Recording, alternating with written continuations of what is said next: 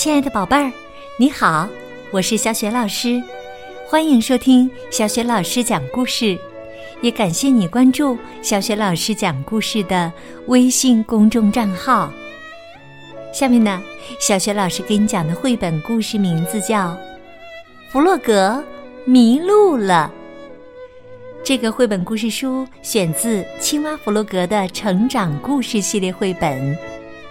作者是来自荷兰的插画大师马克思·维尔修斯，译者曾琦，是湖南少年儿童出版社出版的。好啦，下面呀，故事开始啦。弗洛格迷路了。这是一个美丽的秋日，弗洛格、野兔、老鼠和小鸭在玩。捉迷藏的游戏。现在呀，轮到弗洛格去找人了。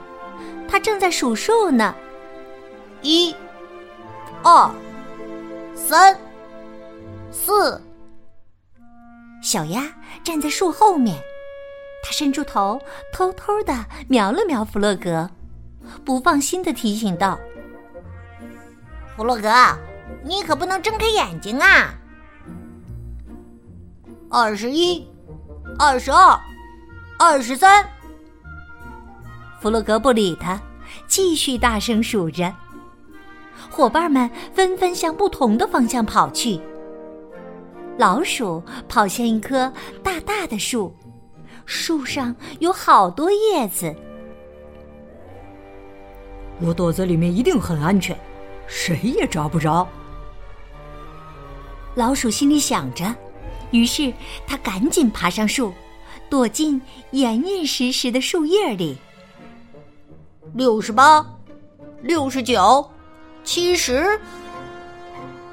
野兔跑到山坡上，他发现一个深深的洞，立马有了主意。嘿，藏在这里面，弗洛格肯定找不到。野兔深深的憋了一口气。把身体缩呀缩呀，好不容易才缩进了洞里。可那对长耳朵还露在外面呢。弗洛格数得越来越快了，八十四、八十五、八十六。小鸭呢，焦急的跑来跑去，它还没有找到合适的地方呢。这时，弗洛格已经快数完了。一百，弗洛格一数完，马上松开手，睁开眼睛，转过身来。结果他看到一座雕像，有洁白的羽毛、黄色的嘴和脚掌。嘿，这雕像看起来怎么跟小鸭一模一样啊？他心里直犯嘀咕的走开了。弗洛格大声喊道：“我来喽！谁还没藏好的？我马上就能找到。”他朝森林走去，边走边仔细的左看右看。伙伴们都藏到哪儿去了呢？哈！等等，弗洛格停了下来。在大树后面，他看到很大一堆落叶。他想，肯定有人藏在那里面。嘿，弗洛格跳进落叶堆，叶子飞的到处都是，可是没有人藏在那里。弗洛格只好继续向前走，他不停的向四周张望。伙伴们都躲到哪儿去了呀？他大声的叫道：“老鼠、野兔、小鸭，你们在哪？”可是啊，没有任何声音回应他。他越走越远，越走越远。森林里很安静，弗洛格可以清楚的听见自己的脚步声。他开始有点害怕了。我还是回家吧，天一定很晚了。弗洛格心想。可是哪儿才是回家的路呢？他看到所有的树看起来都一模一样。弗洛格向右边走了几步，又向左边走几步，最后他在一个树桩上坐下来。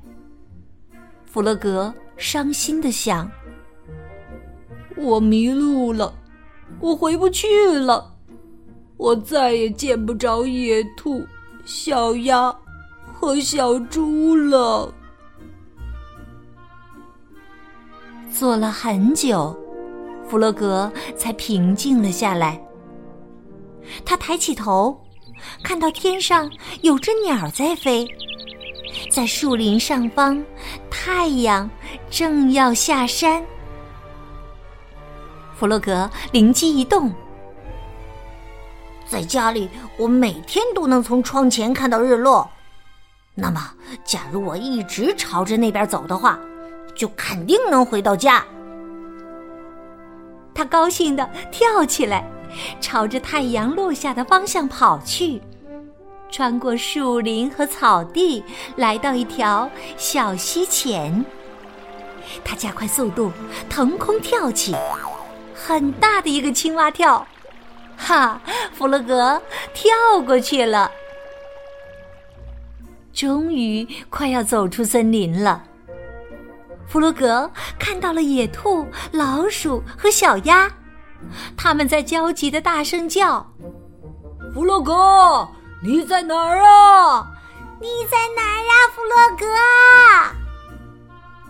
原来呀，大家都在找他。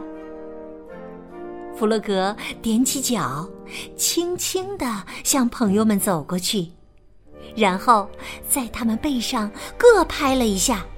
把他们吓了一大跳。他说：“小鸭、野兔、老鼠，这下我把你们全找到了。”小鸭担心的问：“你到哪儿去了？我们等了很久，也没见到你来找。”我在树林里听到老鼠的声音，于是就顺着声音跟过去了。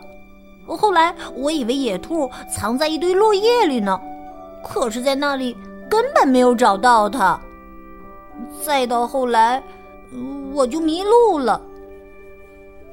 诶，我肚子里有种奇怪的感觉。弗洛格说：“他用手摸了摸肚子，呃，现在肚子里又觉得怪怪的了。”呃，不过这次是因为我饿了。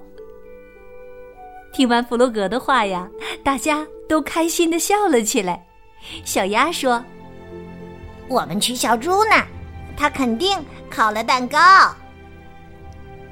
是的，小猪正从烤炉里端出一盘香喷喷的蛋糕呢。弗洛格拿到了最大的那块。因为这次他赢了，虽然找了很长很长的时间，但最终他还是把大家找到了呀。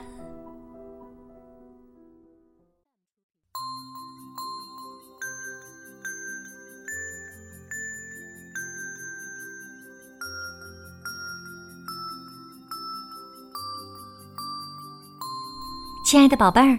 刚刚你听到的是小雪老师为你讲的绘本故事《弗洛格迷路了》。宝贝儿，你还记得故事当中的野兔、老鼠和小鸭在玩捉迷藏的时候分别藏在了哪里呢？如果你知道问题的答案，欢迎你通过微信给小雪老师留言。小雪老师的微信公众号是。小雪老师讲故事，欢迎宝爸、宝妈和宝贝一起来关注，宝贝就可以每天第一时间听到小雪老师更新的绘本故事了。喜欢的话，欢迎你转发给更多的微信好朋友。或者呢，在微信页面的底部留言点赞。如果想和我成为微信好朋友，方便参加小雪老师组织的活动，也可以在微信平台页面里找一找我的个人微信号。好啦，我们微信上见。